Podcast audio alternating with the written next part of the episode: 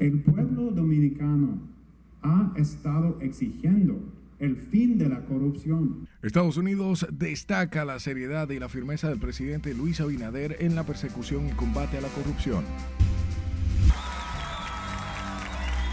Antes de rendir cuentas, presidente desarrollará amplia agenda de inauguraciones en diversas provincias del país.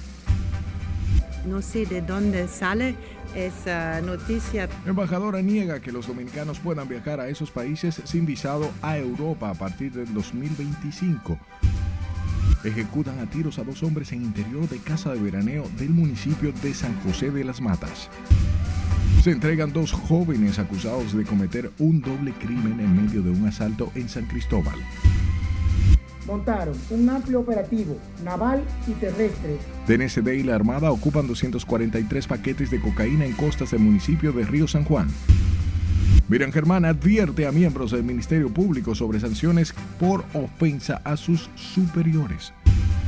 Fíjate cómo esta, esta parte queda en tierra de nadie. Ecologistas denuncian que miles de metros de manglar fueron talados para construir el muro fronterizo. Que la autoridad asuma con la mayor atención la problemática. Y solicitan prisión para cinco miembros del ejército acusados de integrar una red de tráfico de haitianos.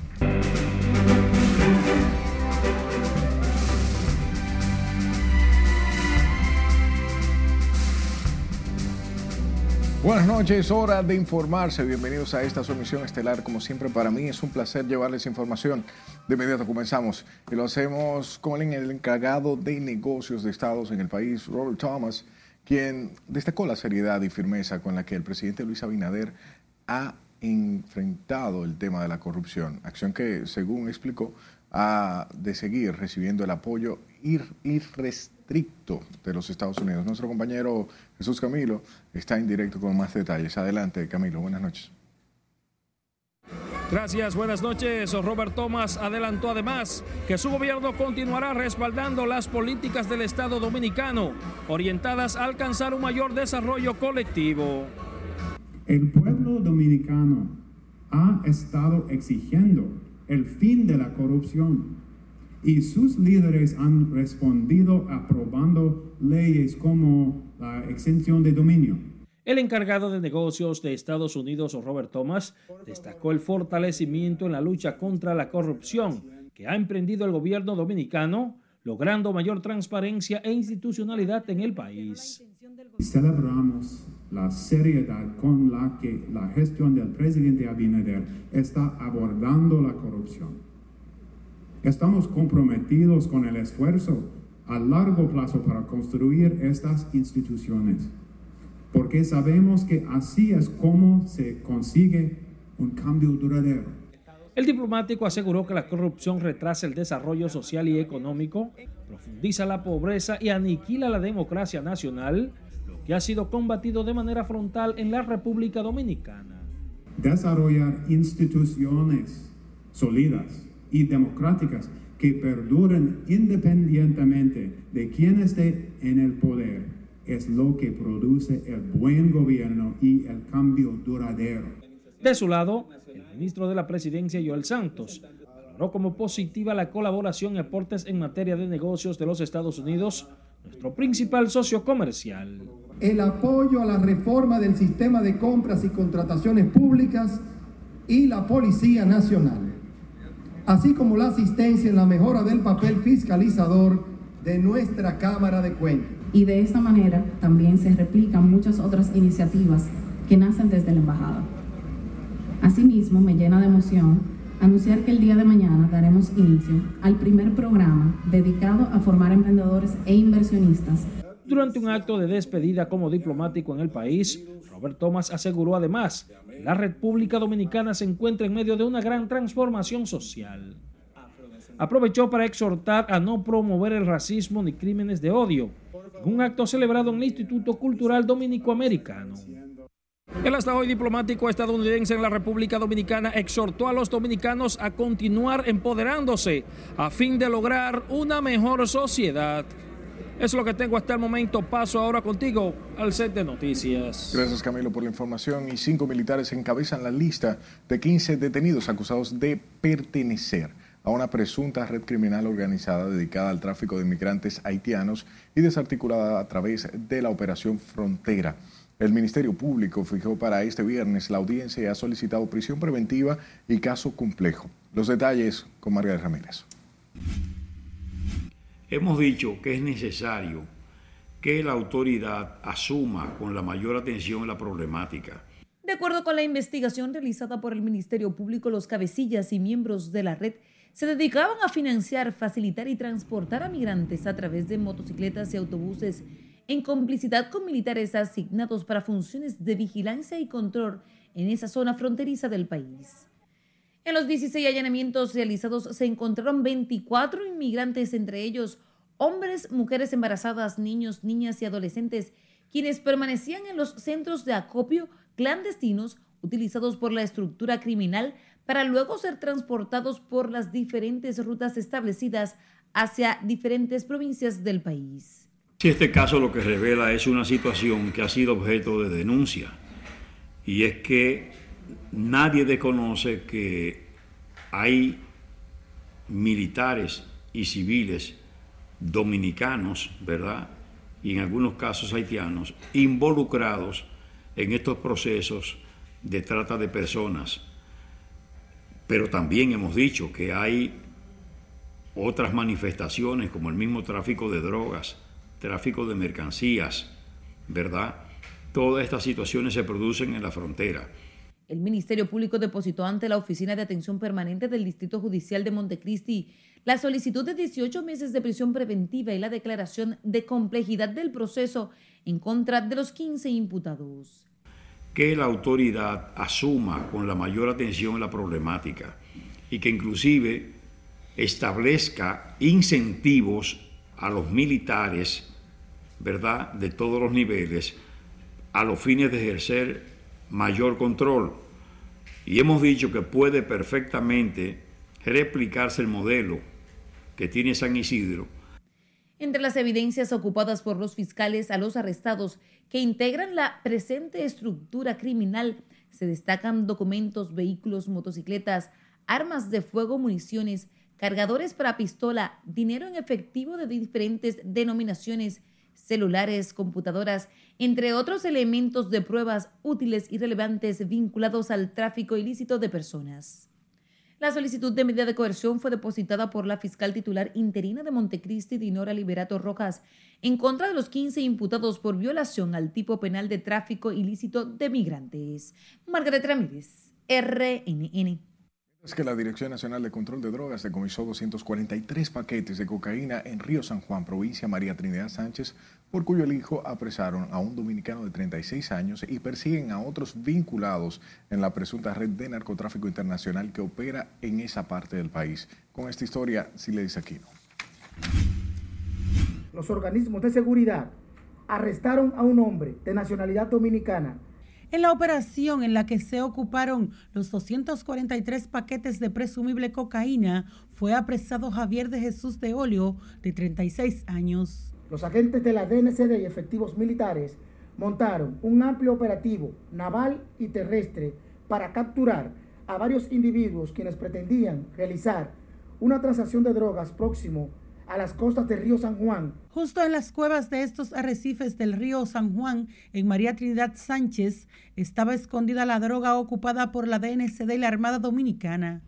Las labores de inteligencia y actuación de unidades de acción rápida permitieron frustrar la operación. Posteriormente, las autoridades realizaron un operativo allanamiento en una villa de las cercanías donde se incautaron, donde se incautaron los paquetes encontrando dentro de la residencia una pistola calibre 45 sin marca legible, un bombillo con cámara integrada, una camioneta marca Ford, placa L 327006, color azul, y una motocicleta negra, placa K 0173 371. En las labores también fueron decomisadas importantes pertenencias como una embarcación y una camioneta. Fue retenida una embarcación tipo cayuco de 16 pies de eslora que se encontraba próximo a la desembocadura de la laguna Girigiri y que según informes estaba siendo utilizada para transportar sustancias narcóticas. La Armada dispuso de un bote de acción rápida para realizar un patrullaje vía marítima donde fue apresado una persona de sexo masculino.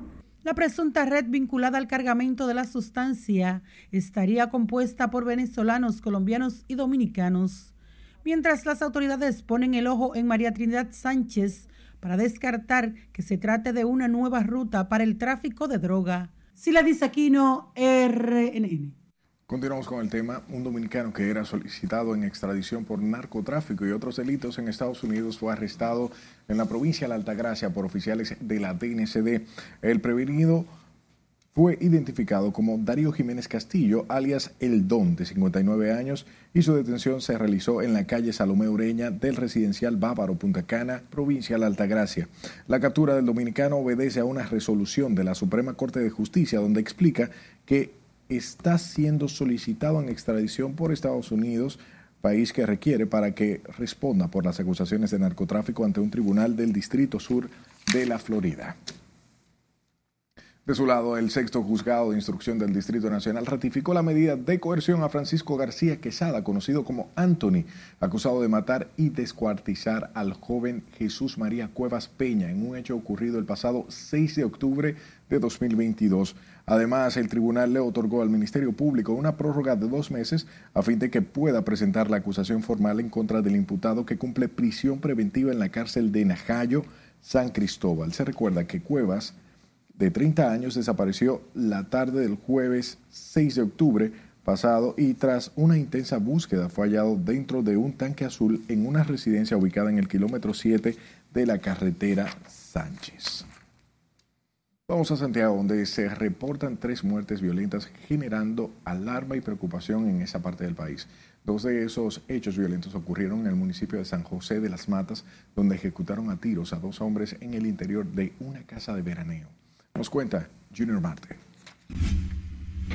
La policía identifica a las personas como Francis Alcántara Escobosa y Jogelo Antonio Montero, de 35 y 31 años de edad, quienes fueron acribillados a tiros dentro de una cabaña. Estas personas, quienes presentan múltiples heridas de proyectil de arma de fuego en diferentes partes del cuerpo, eh, es un hecho que se está investigando.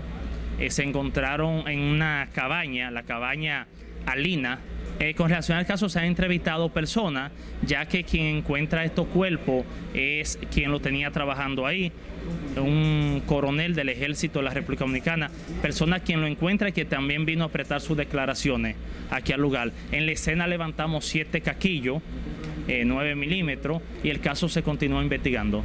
El vocero de la policía, Fernando Pérez Valerio, señaló además que dos personas se encuentran bajo investigación en torno al asesinato del abogado Freddy Zarzuela.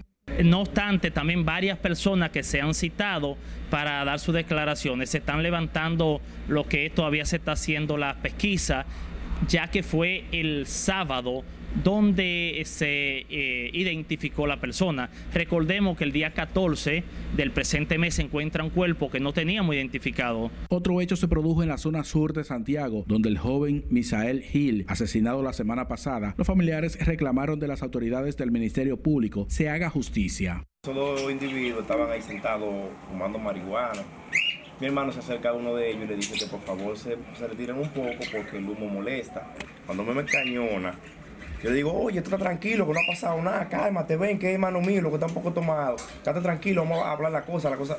Y me daba paso hacia atrás y me dice a mí, no te me pegues mucho, que aquí yo también te voy a dar lo tuyo, que tú me quieras problemas.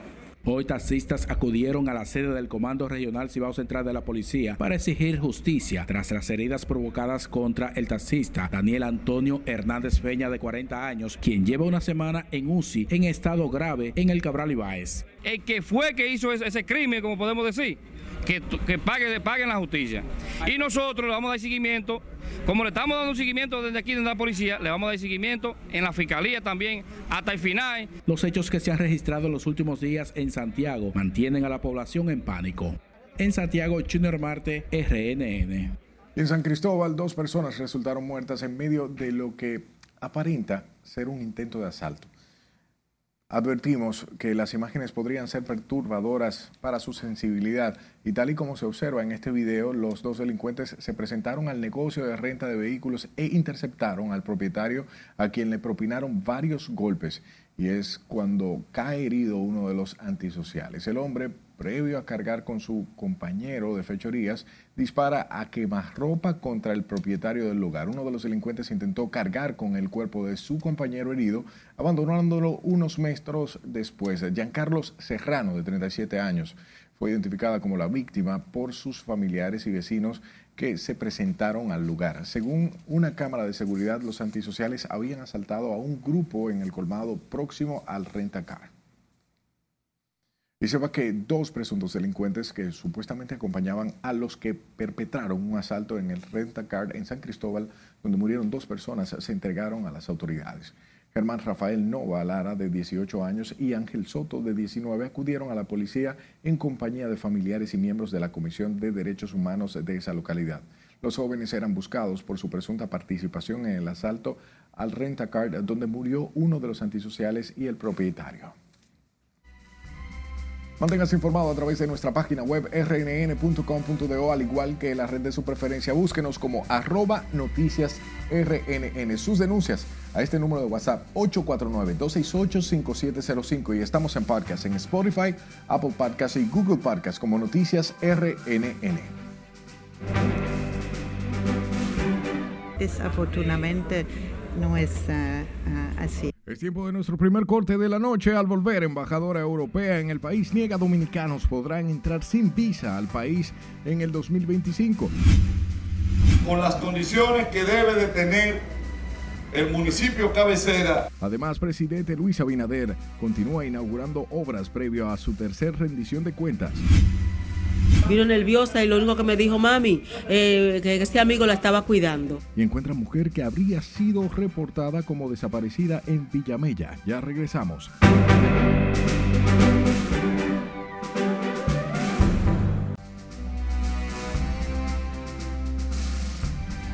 El presidente de Estados Unidos, Joe Biden, anunció que otorgará 500 millones de dólares en ayuda militar a Ucrania, mientras que el jefe de Estado ruso acusó a Occidente de querer acabar para siempre con esa nación.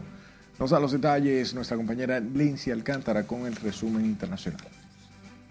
El presidente estadounidense Joe Biden visitó a Kiev para reunirse con su homólogo ucraniano Volodymyr Zelensky y anunciar unos 500 millones de dólares en ayuda militar a ese país en un gesto de solidaridad para marcar el aniversario de la invasión rusa que se cumple este 24 de febrero. Los líderes se reunieron en el Palacio de Mirinsky de Kiev y posteriormente comparecieron ante la prensa. El presidente ruso Vladimir Putin acusó hoy a Occidente de querer asestar a Rusia en Ucrania una derrota estratégica y acabar con ella de una vez y para siempre, Putin, que no se dirigía al Parlamento desde abril del 2021, alertó de que en ese caso estaría en peligro la propia existencia de la Federación Rusa. Unas 865 mil personas se alojan actualmente en tiendas de campaña en el sur de Turquía, donde los terremotos del pasado 6 provocaron el derrumbe de 139 mil edificios y causaron la muerte de al menos 42.130 personas. Y la Organización Internacional para las Migraciones pidió este martes 151 millones de euros a la comunidad internacional para ayudar a las personas afectadas por los terremotos de Turquía y Siria. Se especificó que este dinero permitiría a la organización apoyar a unas 800.000 personas de esa nación y otras 630.000 en el noroeste de Siria. El exsecretario de Seguridad Pública de México, Genaro García Luna, fue declarado culpable este martes en el juicio que se llevó a cabo en su contra en la Corte del Distrito del Este de Brooklyn, en Nueva York, Estados Unidos, en el que se le acusó de complicidad del cartel de Sinaloa. García Luna fue declarado culpable de los cinco delitos que se le imputan, cuatro de ellos relacionados con el narcotráfico. De esta manera finalizó esta etapa del juicio que comenzó el pasado 11 de enero y que tuvo 18 audiencias en la que participaron 27 testigos 26 de ellos por parte de la Fiscalía norteamericana. Las fuertes lluvias registradas este lunes y martes en la provincia ecuatoriana de Chimborazo dejaron un saldo preliminar de cuatro personas fallecidas y dos más heridas. Por su parte, el servicio de emergencias de esa localidad informó que recibieron reportes vía telefónica sobre el deslizamiento de tierra en el sector Guapo Santa Marta, muy cerca de Patayanga. Y un padre y abuelo que había sobrevivido al cáncer murió por el ataque de una gallina en su casa en una ciudad irlandesa. Jasper Kraus, de 67 años, oriundo de Países Bajos, fue encontrado en su cocina rodeado por un charco de sangre. En las internacionales, Lenzi Alcántara, RNN. Volvemos con informaciones locales. El comandante general del Ejército Mayor General Carlos Antonio Fernández Onofre recibió una primera partida de cuatro vehículos blindados marcas Uro de Lagos 21 que fueron anunciados en el mes de diciembre del pasado año por el presidente Luis Abinader. Los equipos poseen un blindaje contra disparos de armas y explosiones de minas gracias a una coraza de material balístico. Con la integración de estos vehículos blindados, la institución potencializa sus capacidades tanto de movilidad como de protección para sus miembros, contribuyendo de manera principal al desarrollo de un sistema integrado de control fronterizo. El río Masacre vuelve a ser tema de discusión con la denuncia de la Coalición para la Defensa de Áreas Protegidas de que en la construcción de la verja perimetral fronteriza se estaría cediendo el afluente y parte de los terrenos dominicanos. Según los ambientalistas, tanto el río como varios kilómetros de terrenos quedan en tierra de nadie, sumado a que no se hicieron los estudios pertinentes para el levantamiento del muro. fíjate cómo esta, esta parte queda en tierra de nadie. Porque si aquí está el muro, está claro, la frontera real viene por aquí. Es decir, estamos hablando de que estamos perdiendo soberanía sobre un recurso vital, un tramo del río Masacre, sobre humedales, pero sobre todo, que es lo fundamental, sobre eh, más de 800 mil metros cuadrados. El turismo de, de, más alta gama es el turismo de naturaleza. Y la Convención Ramsar es un compromiso público, un compromiso formal del Estado de proteger ese espacio que es asiento de, de aves migratorias de, interés internacional y de, y de muchas especies en peligro de extinción. Prensa, los ambientalistas dijeron que no se oponen a la construcción de la verja perimetral, pero que la misma no cuenta con los permisos ambientales que exige la ley. La Coalición para la Defensa de Áreas Protegidas, al presentar imágenes de los daños ambientales, especialmente en la zona de Montecristi, pidieron realizar estudios de impacto ambiental. Hablamos de la embajadora de la Unión Europea en la República Dominicana, Kafka Aflet, negó este martes que los dominicanos podrían viajar a partir del 2025 sin visado y solo con pasaporte electrónico al continente europeo. La diplomática declaró que en estos momentos Europa está en un proceso de reflexión migratoria, aunque República Dominicana no está en lista negra para emisión de visa Schengen no es ah, ah, así, no es una ah, noticia que, que, podría confirmar. Por el momento, el um, mm, sistema de visados en Europa no está revisado, no, por el momento no se prevé una revisión de la lista de los países que necesitan una visa Schengen para entrar a Europa indicó que el primer paso para ese proceso es tener un pasaporte con datos biométricos con todos los dispositivos de seguridad. Hablamos del presidente Luis Abinader, quien desarrollará esta semana una amplia agenda de inauguraciones en diversas provincias del país que incluyen viviendas, un hospital, carreteras, un acueducto, instalaciones deportivas y comedores económicos. Los actos del mandatario se han ampliado justo antes de la tercera rendición de cuentas a celebrarse el próximo lunes 27 de febrero, Día de la Independencia de la República. Juan Francisco Herrera nos da los detalles. El mandatario dedicó la agenda de este martes al este del país, donde inauguró varias obras de infraestructuras que eran demandadas por municipios. El jefe de Estado inauguró el hospital de Villahermosa de la Romana con una inversión de mil millones de pesos, asfaltado de calles y avenidas en esa provincia. Con una entrada con las condiciones que debe de tener el municipio cabecera de una de las provincias que en materia de turismo y de producción más aporta a la República Dominicana como es la romana. El ministro Bonilla dijo que la entrega de este hospital representa calidad de vida para su gente. Gracias a esta construcción contarán con un centro de salud moderno que cumple con los más altos estándares en edificaciones hospitalarias. Este nuevo centro de salud tiene 7.754 metros cuadrados de construcción. El nuevo centro de salud tendrá capacidad para 32 camas de hospitalización, así como una moderna área de cuidados intensivos. Esta importantísima obra que entrega el Ministerio de la Vivienda en el día de hoy es posiblemente la obra más importante en salud en las provincias que le circundan, sobre todo por las características de esta provincia de la Romana y con la situación de muchos hospitales envejecidos que hemos recibido y que están en proceso de mejora y de ampliación. Mientras que en Santo Domingo el presidente Abinader dejó inaugurado el elevado de Andrés Bocachica y 8 kilómetros de la marginal de la autopista Las Américas.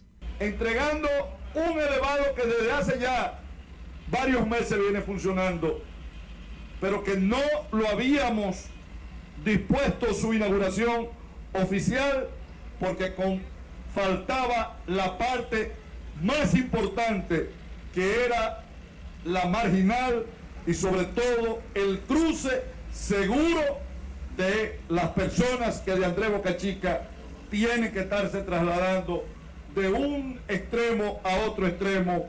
El mandatario además asistió al acto de inauguración de 200 megawatts de la turbina de gas natural en Boca Chica Civil Energy. Previamente en San Pedro de Macorís, el jefe de Estado participó en el acto de inauguración del Centro de Simulación, Destrezas, Habilidades y Evaluación Clínico Objetivo Estructurada de la Universidad Central del Este. Juan Francisco Herrera, RNN. Al menos seis viviendas fueron afectadas por un incendio masivo en el sector El Samán del municipio Mao, provincia de Valverde. Las llamas en dos casas ya han sido sofocadas. Sin embargo, el fuego continúa arropando otras áreas. Varias unidades de bomberos de Mao Esperanza, Laguna Salada y Maizal acudieron al lugar del incendio para ayudar a controlar el siniestro. Se conoce la causa del incendio, sin embargo, las autoridades correspondientes se encuentran en el epicentro del suceso realizando los levantamientos oportunos. Cambiamos de tema. Luego de cuatro días de agonía y desesperación, familiares de una joven de 23 años que desapareció en el sector Los Casabes, en Villamella, encontraron a la mujer que se extravió cuando presuntamente salió hacia la iglesia desde su residencia. Scarlett Richardo trabajó el tema y nos cuenta más. Oye, me puse tan nerviosa que ni siquiera le pude avisar a todos que, que, que, ya la habían encontrado. Oriana Alcántara de la Rosa salió con destino a la iglesia desde su casa ubicada en el sector Los Casabes en Villamella la noche del pasado sábado y desde entonces sus familiares desconocían su paradero. ¿Cuándo ella llega fue eso? ¿Qué ella le dijo? Nada, vino, ¿Qué pasó? vino nerviosa y lo único que me dijo, mami, eh, que este amigo la estaba cuidando. ¿Qué amigo? Eh, un amigo que ella encontró en el parque. Yo le pregunté que dónde está la ropa que ella tenía puesta, eh, o sea, la blusa, y él me dijo, está en la funda. Este peluche me lo dio un amigo que me estaba cuidando. Él lo que hizo fue cuidarme y aconsejarme. ¿Y ustedes saben de quién se? No, no lo conocemos. Este martes, la mujer que sufre de problemas mentales fue localizada por su familia sin que se hayan esclarecido hasta el momento las circunstancias en que desapareció. Mi hijo salió a, eh, a buscarla en el mismo lugar donde el 911 la recogió ayer, supuestamente. Entonces, cuando eh, luego ustedes se fueron, él se quedó y andaba con un nieto mío. Hace un rato que, que lo llamo para que fuéramos al 9 al 911 por aquí por, o sea, la central. Entonces él, él, él me dijo que le estaban buscando y le dije, que, eh, le, dije que venga, le dije al nieto, mío, dile que venga. Luego cuando viene, eh, antes ellos se quedaron buscando. Entonces eh, unos minutos después me dice mi nieto eh, me llama directo y me dice, mami, la encontramos. Previo a la desaparición de Oriana, cuya familia es oriunda del sector capitalino 24 de abril, sus parientes hicieron la formal denuncia del caso ante la Policía Nacional. La mujer de 23 años regresó a casa sin aparentes daños físicos. Es Carelet Guillardo, RNN. Delegado político del PRM ante la Junta Central Electoral, Sigmund Freud, que aseguró que los alcaldes y regidores que han pasado a las filas de esa organización política lo han hecho de manera voluntaria, no por dádivas ni compra de conciencia. Asimismo aseguró que las facilidades y atención del gobierno a la municipalidad es lo que ha generado una simpatía colectiva para que los ediles hayan decidido ingresar al PRM apoyo que ha recibido todos los municipios, sin importar si el PLD, Fuerza del Pueblo, Partido Nacional Moderno, por esta gestión es algo histórico y lo que ha provocado evidentemente un gran nivel de simpatía por parte de muchos de estos alcaldes que quieren venir al PRM. Freud ofreció las declaraciones tras sostener una reunión con el Pleno del órgano electoral donde, según informó, abordaron lo concerniente a las elecciones internas del PRM, el aporte del fortalecimiento de la democracia con la aprobación de la ley de régimen electoral, entre otros temas. Nosotros vamos a seguir tratando de consolidar el Código Penal. Vamos a otra pausa comercial. Cuando estemos de vuelta, congresista asegura si Código Penal no se aprueba es responsabilidad del Congreso. Sobre la identidad de las personas y de las sociedades que, que han incurrido en estos actos fraudulentos. También le contamos sobre las medidas que ha tomado el mercado de valores ante un aumento de fraudes piramidales. Y Terminal Granelera denuncia robo millonario en Puerto de Jaina. Esta es la emisión estelar de Noticias RNN.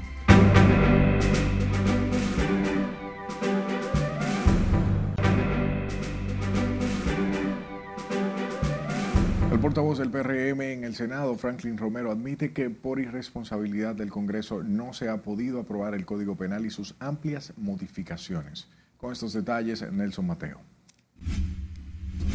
Bueno, ya en el Senado fue aprobado. El Congreso Nacional tiene en agenda priorizar el Código Penal a partir de la legislatura ordinaria que inicia este 27 de febrero. La amplia reforma penal tiene más de 20 años pendiente de su conocimiento y se espera que a partir de este mes la norma sea aprobada. Bueno, pues entonces si ya hay una mayoría aquí que lo aprobó, incluyendo eh, la oposición, entonces debe haber una voluntad de aquel lado y es una responsabilidad de todo. El Código Penal no ha pasado realmente por una irresponsabilidad de la mayoría de los congresistas que no lo han asumido. Pero en el PLD insisten en que sin la voluntad del partido mayoritario no habrá código reformado. Yo pienso que han estafado eh, las mujeres dominicanas con el voto, haciéndole creer que iban a apoyar el Código Penal con la despenalización del aborto por las tres causales. Sin embargo, han dado reversa, eh, como, como habitualmente lo hacen. Duraron 20 años eh, eh, manejando el Congreso de una manera absoluta y, no, nunca lo aprobaron. Nosotros tenemos la responsabilidad de aprobarlo. Y, ya cualquier diferencia que tenga ya a través de, de las causales, que se ponga una, ley especial, porque la responsabilidad nuestra es aprobar esto. Yo principalmente, sabe todo el mundo mi posición con respecto a, ese tema. El senador reformista Ramón Rogelio Genao asegura que su partido continuará impulsando la aprobación del código sin causales. Nosotros vamos a seguir tratando de consolidar el código penal. En la Cámara de Diputados está vigente. Eh, hasta, le queda esta legislatura para ver si, si se convierte en ley. Ese es nuestro proyecto principal el, Código Penal de la República Dominicana. El Código Penal y sus 419 nuevos artículos fueron aprobados en el Senado sin las causales y con la nueva legislatura a partir de febrero 27, la Cámara de Diputados podrá continuar con su estudio. Nelson Mateo, RNN. Y la procuradora Miriam Germán Brito advirtió a los miembros del Ministerio Público sobre la necesidad de respetar a los superiores y tras referirse al artículo que establece su suspensión desde 30 hasta 90 días sin disfrute de sueldo. En una carta circular, la procuradora dejó claro que el artículo 91 también señala como falta grave tratar reiteradamente de forma irrespetuosa, agresiva, desconsiderada u ofensiva a los superiores jerárquicos, a los subalternos y al público.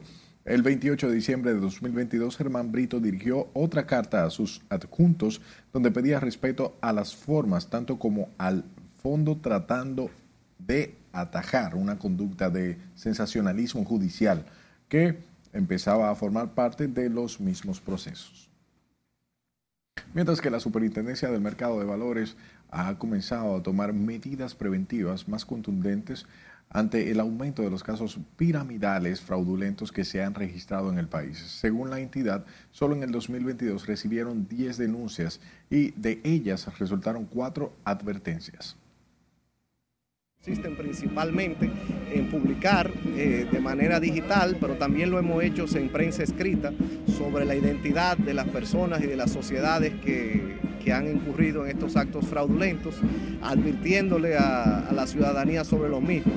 También hemos iniciado con campañas de, alertas eh, donde se le, se le, dice a la ciudadanía de manera general sobre qué deberían de, de, de prever al momento de hacer una inversión. Están en curso varias denuncias que estamos revisando en el Departamento de Delitos Financieros, pero no podemos dar el número porque son, eh, hay un tema de confidencialidad para no entorpecer el proceso, como dijo el superintendente.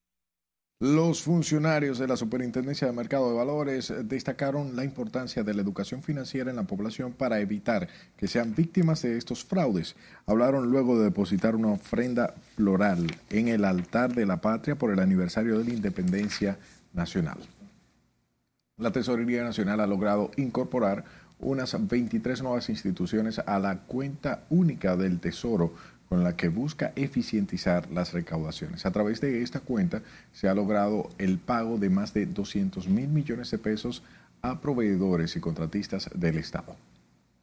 Este año logró incorporar 23 instituciones más y, estamos en un proceso de aceleración de, la, de la incorporación de las instituciones. Ha habido más flexibilidad, se ha hecho una gran campaña de orientación a través de la Dirección de Tesorerías Institucionales y, de verdad que estamos avanzando enormemente en la incorporación de todas las instituciones del sector público.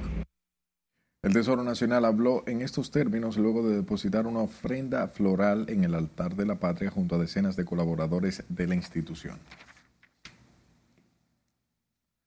Hablemos de la terminal granelera conocida como Tegra, denunció que uno de los usuarios de ese consorcio sufrió pérdidas millonarias cuando desconocidos sustrajeron del muelle de Jaina Occidental más de 375 toneladas métricas de harina de soya de un buque que descargaba material agroalimentario importado por una de sus empresas. La acción dejó pérdidas estimadas en más de 230 mil dólares. Se realizó mediante el empleo de, vol de volquetas con capacidad de hasta 30 toneladas métricas, lo cual quedó registrado en las cámaras de seguridad. En un comunicado de prensa, Tegra indicó que el buque del cual se sustrajeron estas mercancías estuvo anclado del 11 hasta el 16 del presente mes en el muelle 4 puerto de Jaina Occidental. Cambiamos de tema. Decenas de familias de escasos recursos fueron impactadas con la jornada Primero Tú que realiza ProPEP en el sector Brisa del Este, en la zona oriental de Santo Domingo. La actividad que se realiza por disposición del presidente Luis Abinader ofreció servicios de afiliación al SENASA, declaración tardía de nacimiento, mamografía, odontología, entre otras facilidades.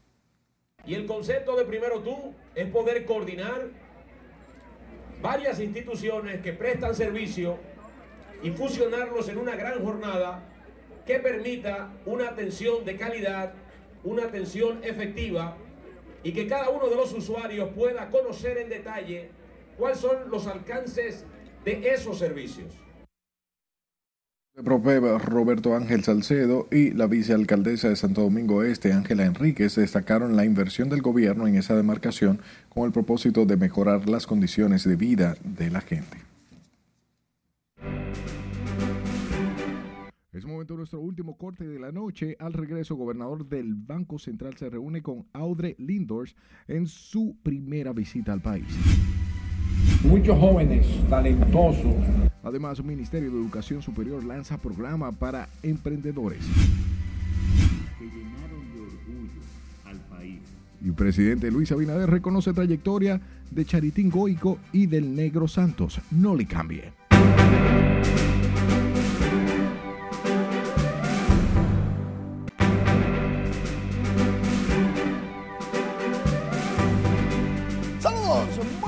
Iniciamos la entrada deportiva con la etapa número uno de la Vuelta Ciclista Independencia número 44, que recorrió 117 kilómetros desde Santo Domingo, pasando por San Pedro de Macorís y llegando a la Romana. Y aquí al final, ganada por David Capellán Almonte del equipo HIF de Colombia, pero David es dominicano, le dicen el Boro, es de Villajuana. Sí, señorito. Mientras tanto, el segundo lugar llegó Daniel Esteves, familia también dominicano, pero del equipo Miami Blazers. El tercero fue para Owen Guillot del Premier Racing, Texas, Estados Unidos, y luego del equipo La Romana, Rodolfo Puello Mercedes, también de República Dominicana.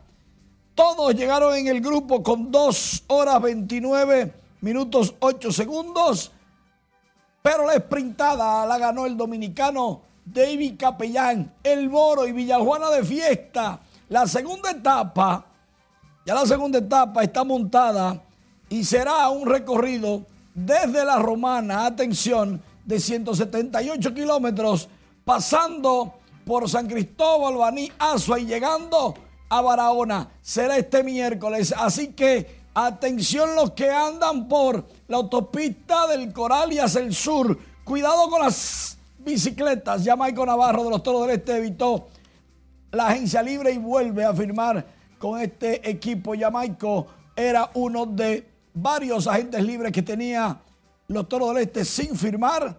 Optó por quedarse en la romana. Se siente muy cómodo allí. Y bueno, el objetivo de la agencia libre parece que aún no ha dado resultados. Otro que se quedó con su equipo fue Fernando Abad, también de los Toros del Este, el veterano lanzador zurdo cerrador, decidió quedarse en la romana. Todos los estelares de todos los equipos se han quedado con sus equipos. Una semana falta prácticamente para terminarse esas negociaciones exclusivas con sus equipos anteriores. Un cambio. Joaquín Noel se fue para las estrellas por Marco Luciano que se fue para los Leones. Mm. Pedro Martínez está disfrutando de su vida como coach con los muchachitos jóvenes ahí en el campo de entrenamiento de los Medias Rojas de Boston, en Florida, en Fort Myers. Pedro primero da las instrucciones y luego, y luego la disfruta cuando el prospecto lo hace bien. Qué bueno. Por otro lado, los padres de San Diego anunciaron que van a frenar a Fernando Tatis Jr. en buen dominicano para robarse una base. Fernando tiene que dar la seña el manager. No puede irse a lo loco. Porque antes él tenía luz verde para correr. Michael Jordan dice que es tonto discutir sobre el mejor jugador de la NBA de todos los tiempos que lo que deberían de hacer los fanáticos de la NBA, los analistas de la NBA, es discutir por cuál fue el mejor equipo en la historia. Y entonces él enseña 9-1, 9-2 y 9-3. Primera vez que un equipo gana tres consecutivos. Y después 9-6, 9-7, 9-8. Otra vez tres títulos consecutivos. Y que en el 1996, su año favorito, lograron 72 victorias. Él está hablando de los Bulls de Chicago cuando él participó allí. El señor perfecto de las finales de la NBA, seis MVP, seis finales. Como que queriéndole decir, no sé si al final entendí, pero decir es tonto. Buscar quién es el mejor jugador es como decir, escoge el que sea, pero yo creo que soy yo. Ahora, el mejor equipo, quizá hay un caso. No, bueno, el mejor equipo definitivamente, no. le, quedó, le quedó muy bien. Y así es. Si hace lo de la bicicleta, voy contigo. No, no, yo soy un duro en bicicleta. 178 kilómetros. Estacionaria, hermano. Seguimos con informaciones. Comerciantes del mercado nuevo de San Juan de la Maguana exigieron hoy del gobierno disponer la construcción y obras de ejecución de proyectos que dinamicen la economía en esa provincia empobrecida. Julio César Mateo, con más. Comerciantes de la principal plaza comercial de San Juan afirman que las ventas están muy lentas. No, la situación aquí está mala, está floja, no sirve nada. No hay cuarto, no hay circulante. No se está vendiendo nada, está floja. Mira, ni gente está llegando. De igual forma se expresan motoconchistas quienes pegan el grito al cielo por la falta de circulante. Vamos allá, nada, mira, pregúntale a ese moreno para que tú veas que tiene, tiene como tres horas para ir a tirar un pasajero. Se quejan de que muchas veces no consiguen cómo llevar a sus hogares el pan de cada día, lo que atribuyen a la parálisis económica. No hay nada, no, no, no, no hay nada, no hay pasajeros ni nada. La cosa está dura. Vamos a ver lo que hacemos esto. Otros atribuyen la pésima situación económica a los efectos de la pandemia y la guerra entre Rusia y Ucrania. El gobierno es bueno porque hay que hablar la verdad. El gobierno habla y habla bonito y ha metido mucha gente, ladrones presos, pero no hay, no hay nada de movida, como quiera estar el pobre explotado aquí. Ante las quejas de diversos sectores de San Juan por la difícil situación económica, el gobierno ha prometido la instalación de varias zonas francas, lo que generaría cientos de empleos. En San Juan de la Maguana, Julio César Mateo, RNN. Hablemos del gobernador del Banco Central, Héctor Valdés Albizu, quien recibió a la directora de Servicios Bancarios y Financieros de la Oficina del Tesoro de Estados Unidos, señora Audrey Linthorns. En su esto en su primera visita a la República Dominicana, la señora Linthorns estuvo acompañada de María del Pilar Bonilla Juárez, consultora experta en operaciones colateralizadas, tales como garantías mobiliarias y garantías recíprocas. Valdés Alviso inició expresando su agradecimiento por el encuentro, valorando el apoyo significativo que la Oficina de Asistencia ha provisto al Banco Central y al país en materia de banca digital y subagentes bancarios. De su lado, el ministro de Educación Superior, Ciencia y Tecnología lanzó este martes la competencia de emprendedores en Educación Superior 2023 con la finalidad de fomentar la cultura, mentalidad y espíritu emprendedor en los estudiantes, docentes, egresados de las instituciones de educación superior. El ministro Franklin García Fermín aseguró que el respaldo a los emprendedores es esencial para el desarrollo de sus habilidades y competencias a fin de que tengan éxito en sus proyectos. También que muchos jóvenes talentosos puedan iniciar negocios, realizar actividades de carácter científico, pero que se puedan convertir en negocios y generen empleos a favor de todos los dominicanos y dominicanas. En vez de formar un profesional que va a ser un empleado, queremos crear un emprendedor que genere empleo al mismo tiempo. Y esa es la eh, actividad fundamental de la Dirección de Emprendedurismo. El funcionario detalló que este año el concurso contará con premios de 400 mil pesos para el primer lugar, 350 mil y 300 para el segundo y tercer lugar respectivamente, además de un cuarto premio de 200 mil pesos para el centro de emprendimiento con mayores evidencias de impacto en su ejecución.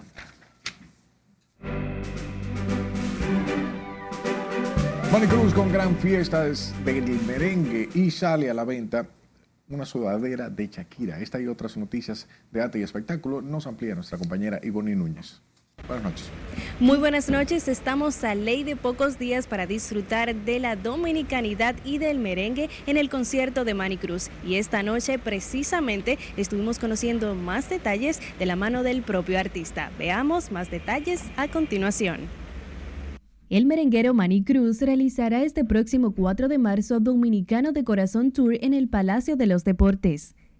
Según expresó el intérprete de Santo Domingo, prepara un espectáculo con más de 12 músicos en escena dirigidos por Antonio González, un cuerpo de baile a cargo de Marcos Taveras, dirección artística de Alberto Sayas y producido junto a su equipo de Focus Entertainment y Elka Núñez. Además, tendrá cuatro talentos promesa del merengue como contraparte. El presidente de la República, Luis Abinader, condecoró con la Orden Heráldica de Cristóbal Colón a los comunicadores Ramón Rodríguez Negro Santos y Charitín Goico, destacando que ambos son un orgullo para la República Dominicana y enfatizó de los aportes que han hecho al país con su trabajo. De su lado, los profesionales agradecieron al mandatario por el apoyo brindado y por el reconocimiento.